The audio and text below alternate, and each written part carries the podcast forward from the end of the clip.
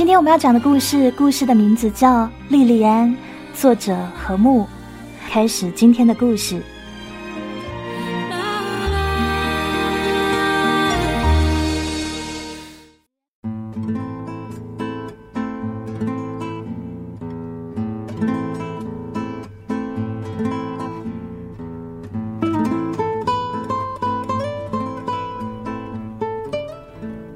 功成名就对大部分人来说都是一个名词，他们终其一生也体会不到其中的滋味。而正是这些人写着各种鸡汤文，告诉大家功成名就的生活并不幸福，人还是要淡泊宁静。这没有什么可笑的，失败者更需要自我安慰。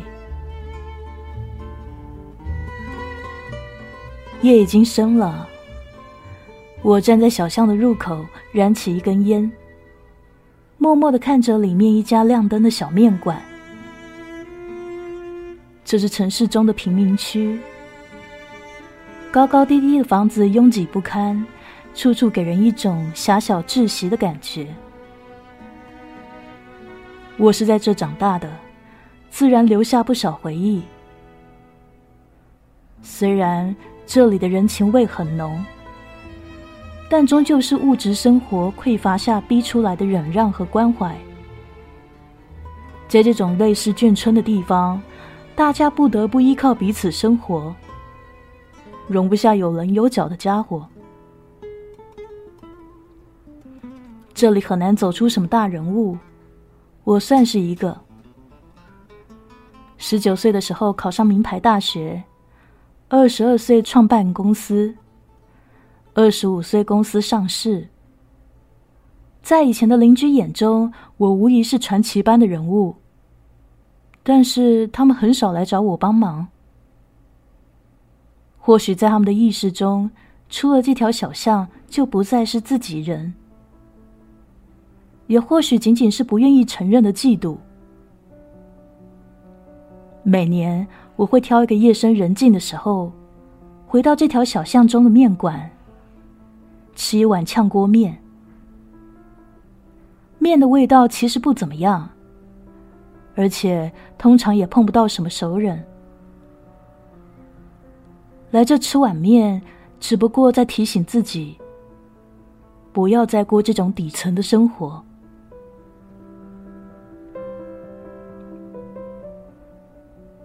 香烟燃到尽头，我丢掉烟蒂，满脸笑容走进面馆。面馆跟这里的房子一样，都很小。一张长长的流水台，将做饭和吃饭的地方隔开，有点像日式的那种小店。这店里唯一的好处就是干净。毕竟钟叔是个有点洁癖的人。来啦！他冲我笑道。流水台的那头坐了一个姑娘，让我觉得有些讶异。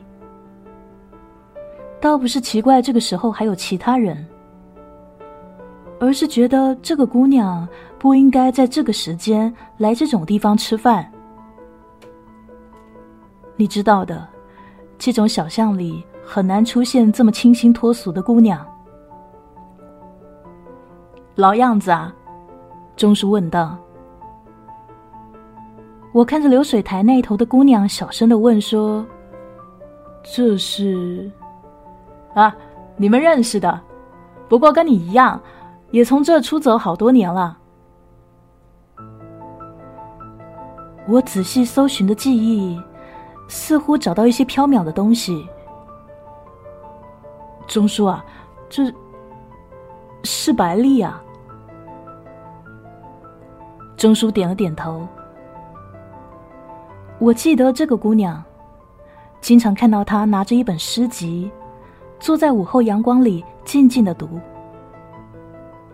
她喜欢小提琴、钢琴这些昂贵的乐器，偶尔会神色向往的谈起那些没人说过的艺术家，然后在一片诧异声中，讪讪的收起话头。他甚至嫌自己的名字太俗气，固执的让别人叫他莉莉安。用现在的话来说，这就是标准的文艺女青年。但在那些年里，小巷中的人连这个词都不知道，他们就觉得这姑娘很奇怪，甚至有人建议他的母亲带她去看看病。也正是因为有她，我才在小巷里显得不那么怪异。毕竟，一个渴望功利的人，在世俗人眼中，比起他还是正常的多。或许你可以劝劝他。钟叔的眼神闪烁。我总觉得啊，这丫头情绪有些不对，搞不好要寻短见啊。自杀，这倒是个好念头，足以让人撑过很多难熬的夜晚。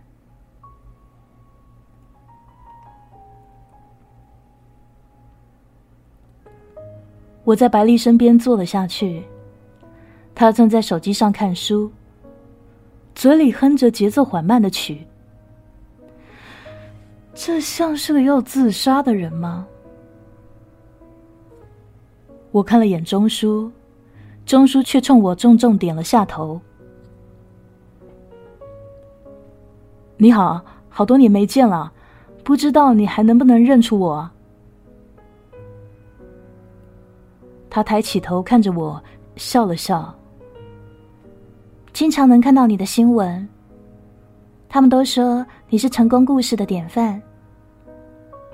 不过，我却看得出你眼神中的焦灼。好，你是说我并不幸福吗？想不到他居然也是心灵鸡汤式的论调。幸福不幸福，我不知道。但我总觉得你跟以前的我一样，有时会感到莫名的空虚，还有焦灼。那这是为什么？他说的这种感觉，倒是经常有啊。不知道，不过那是以前的我。现在我已经没有时间去体会这种感觉了。他冲我笑道：“是不是钟叔怕我自杀，让你劝我？”呃，这种问题要怎么接才好呢？炝锅面端了上来，翠绿的葱花浮在细细的面条上，几滴香油点缀其间，熟悉的香味扑鼻而来。我决定不再跟他搭话。现在的我，对于别人的死活，倒真的不那么在意。拿起桌上的筷子，挑起一块细细的面条，味道还是很熟悉，称不上美味。白丽笑了，哼，你要不要听听我的故事啊？我看着他，怎么看都不像是个要自杀的人啊。百丽跟我一样，在十九岁那年离开小巷。作为一个从小喜欢读诗的女生来说，小巷里的一切在她眼中都显得粗鄙可笑。她融入大学校园后，有种感觉到自己生错了地方。也为自己的解脱而庆幸不已。在大学里，他很自然的加入文学社。象牙塔中，没有人会嘲笑他沉湎于才子佳人的故事，也没有人不理解他小声念诵词句时的感动。在这里，有一群品味相同的朋友。可以帮助他忘记那一条狭窄局促的小巷。他写了几首诗，在一些杂志上发表。文学社里暗恋的男生对他告白。那几年无疑是他最幸福的时光。做喜欢的事，见喜欢的人。他以为自己从此走上了憧憬的道路，带着与众不同的骄傲，自在的活下去。然而，他的母亲却不这么认同。他的母亲一直固执的以为白丽太作，他独自把白丽抚养成人，其中承受的辛苦连个倾诉的人都没有。他就希望自己的女儿可以现实一点，柴米油盐虽然会弄污了双手，但是也比迎风弄月好得多啊。他甚至瞒着给女儿介绍相亲的对象，那是个中年丧妻的乡镇企业家，有钱老实，是个过日子的人。这些条件让他的母亲很满意，于是他母亲说谎，带着这个乡镇企业家约女儿出来吃饭的时候，白丽还以为那将是自己的继父。见过几次面以后，白丽终于从只言片语中知道了母亲的企图。于是，这对母女就当着那个乡镇企业家的面掀了桌子，一个大骂母亲庸俗卑鄙，一个怒斥女儿不知好歹，而那个中年男人则木讷的站在中间，手足无措。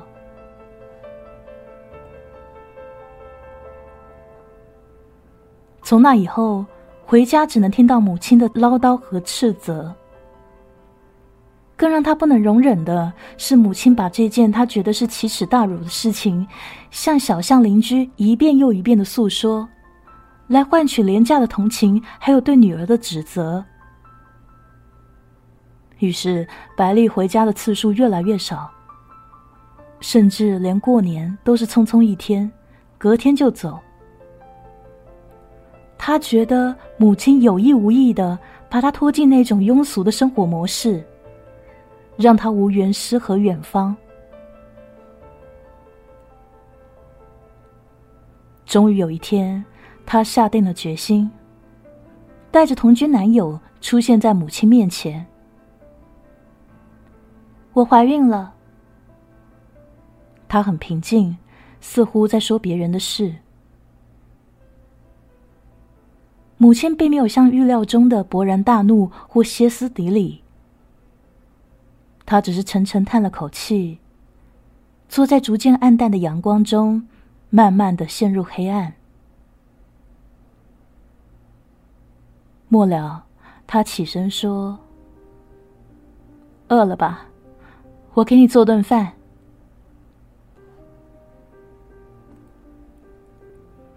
白丽把这次摊牌视为他人生中对母亲最成功的反击，虽然代价是对母亲最大的伤害，但他觉得自己的人生终究要由自己来掌控，不能按照母亲的意愿庸俗的活下去。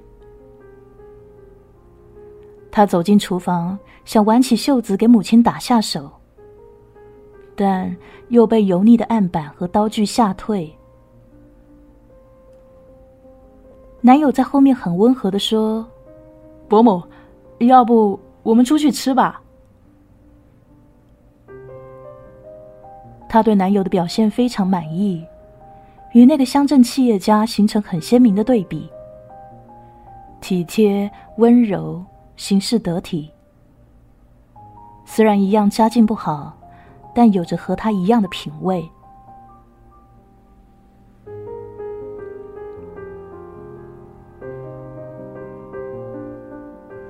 那顿饭就是在钟叔的小面馆里吃的，很沉闷，也很无趣。饭刚吃完，白丽就逃也似的离开小巷，将一言不发的母亲丢在了黑暗之中。之后，她并没有把孩子生下来，而是像所有怀孕的女大学生一样去做了人流。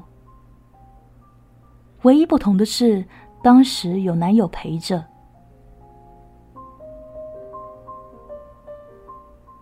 母亲知道以后也没有任何反应，就像是早就料到会这样。他连来看白丽一眼都没有，或许是彻底对这女儿死了心。再后来，生活就像预想中那样进展：上课、毕业、找工作。白丽去了家诗刊杂志社，男友去了家 IT 公司，这让白丽有些失落。她觉得男友背叛了当初的梦想，虽然自己的薪水还不到男友的两成。只有有钱了，才可以做自己喜欢的事啊！这是男友对她说的，但白丽不这么认为。在偌大的城市中，物质生活单凭个人再努力也达不到顶峰。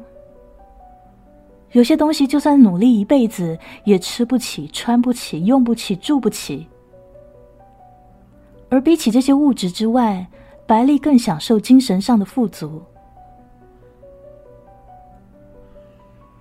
这时，我插话道：“但是，一个人想要自己生活过得更好，这并没有错啊。所谓精神这种东西，终究是太缥缈了。”这个姑娘始终活在自己的梦里，但是所谓的世界，并不是一个人的梦。而是数十亿人梦的集合体，他们的梦互相干扰，互相排斥。要想顺利的把自己的梦延续下去，最起码要有充分的物质基础，不然的话，梦很快便会醒的。我讲故事的时候，不喜欢别人插话。他有些不客气的把我跟前的面碗给推开，要了两听啤酒，丢给我一听。一般状况下，我是懒得跟这种爱做梦的小姑娘纠缠太久的。不过今晚不同，我决定把这故事给听完。我扯掉拉环，喝了口啤酒。是那种三五块钱价位的，味道不够好。不过在小巷里也只有这个了。我问他：“女文青也喝啤酒吗？”我看着仰脖灌下半听啤酒的白丽说：“别叫我文青，我也不喜欢你们给我贴各种标签。”我是我，不需要别人来定义。你似乎也不喜欢别人叫你名字啊？嗯，你可以叫我莉莉安。好，莉莉安。那接下来呢？对他自我陶醉的人生，我并没有什么兴趣。我只是想知道，为什么钟叔会担心他要自杀。后来，母亲联系了他一次，还是在这家面馆里。母亲问他什么时候要跟男友结婚。莉莉安很轻蔑的笑了。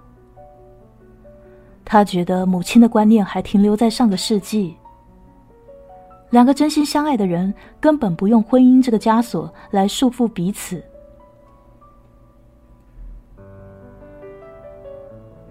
母亲听了他的话，半晌无语。两代人之间已经形成巨大的鸿沟。即便出发点是为了女儿好，但是对于这种完全陌生的生活方式，母亲已经提不出能得到女儿认同的建议。都说血浓于水，可是这世界上最大的分歧，往往就在血亲之间。母亲点了碗炝锅面，说：“这是莉莉安小时候最喜欢的面食。”而莉莉安尝了几口，也就放下了。太油，太腻。莉莉安有些奇怪自己小时候的口味，而且，不管怎么说，炝锅面这名字也显得太土气了，完全让他没有食欲。母亲轻声的对他说：“我怕你以后会觉得孤独。”母亲说话的时候完全没有以前的强势模样。寂寞对艺术来说是必需品。我热爱孤独。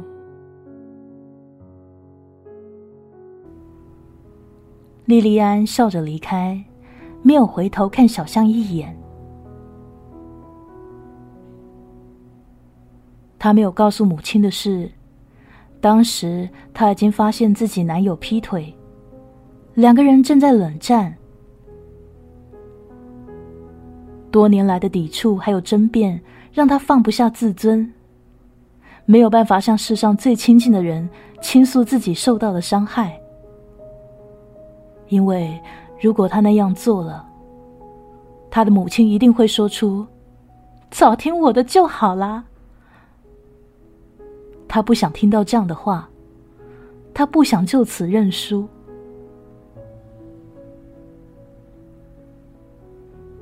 于是她原谅了男友。文艺青年终究都是有些花心的，她这么安慰自己。虽然明知道男友已经很久不再读诗，也不再写诗了，她无心再纠缠梦境与现实之间的差别，只是想以自己喜欢的方式生活下去。事实上，他也在暗地物色新的伴侣。但是身边的男子大多都是俗不可耐或者自以为是的家伙，没有一个懂得理想和情怀。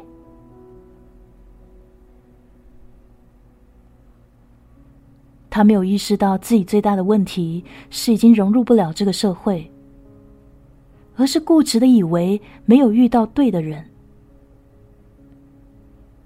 她开始对未来感到焦灼，还有恐惧。不断对男友百般挑剔，而且觉得身边的人都不怀好意。她有些时候会以女权主义者自居，在微博上跟素不相识的人争辩吃饭时女性到底应不应该买单这种问题。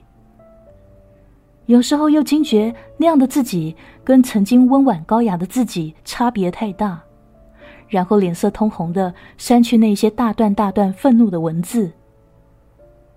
他曾经不屑关心柴米油盐问题接踵而来，他不得不为了挑选到便宜的房子精打细算，为了不迟到而早早起床去挤地铁。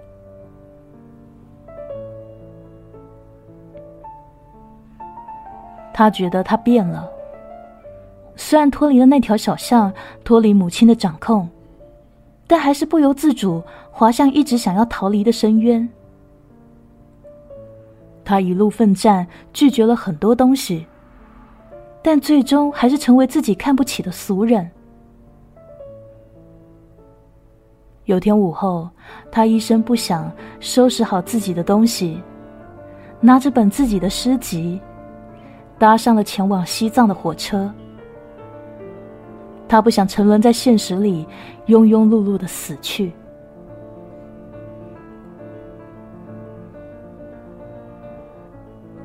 他在拉萨下了车，然后发现这里没有静好的姑娘和忧郁的王子，都是些脸上泛着高原红、叽叽喳喳的游客。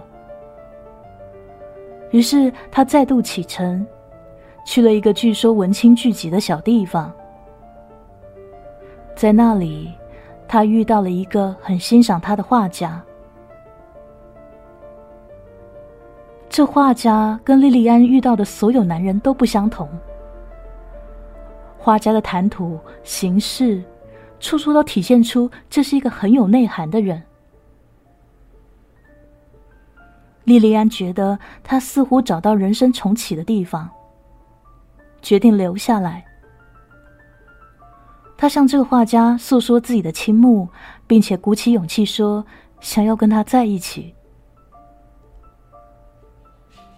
画家耸了耸肩，只回了他一句：“先在这个地方待上半年再说。”莉莉安觉得画家这种考验非常可笑。既然找到了喜欢的人，找到了想要的生活，那还有什么忍不下去的呢？而且在这样远离尘嚣的偏远小镇，对他来说正好可以静下心来写诗，可以说是非常合适啊。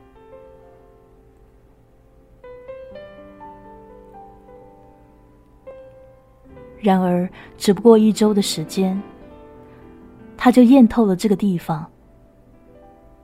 每天都刮风，天气干燥的要命，皮肤也变得粗糙破裂。那些饭菜的味道差的难以下咽，没有 WiFi，甚至网络宽带，连电视都只能收到中央一套。到处都是不知名的小虫，咬得他起了一身红疙瘩，又痒又疼。最不能容忍的是，这的厕所都是旱坑式的，每回进去都要捏着鼻子，才不被那些恶臭熏倒。他问画家：“你为什么要住在条件这么差的地方呢？”可画家只是耸耸肩。继续画他那些五彩斑斓的画。其实他到底算不算个画家呢？这也值得怀疑。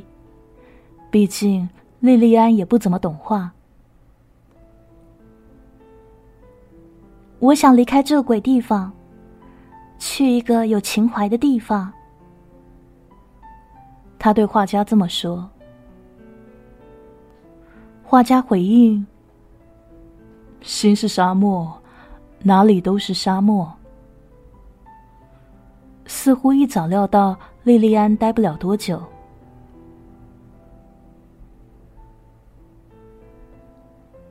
于是他一个人坐在那小车站，看着铁道两旁的白杨，突然觉得很迷茫，也很愤怒。莉莉安不知道自己在追寻的到底是什么，又有什么意义。他甚至怀疑自己所喜欢的东西是否真心喜欢，还是仅仅想要表现的与众不同。他活过的那些日子，在旁人眼中像个笑话的日子，到底是不是真的只是一个笑话呢？未来在哪里呢？有追寻的必要吗？有继续的必要吗？他觉得好累，却找不到可以休息的地方。就在此时，他接到了母亲的电话，是个陌生人打过来的。这陌生人告诉他，他的母亲昏倒在了银行里。他从手机中找到了莉莉安的号码，请他尽快赶过来。挂掉电话以后，莉莉安在车站坐了很久，直到天色漆黑。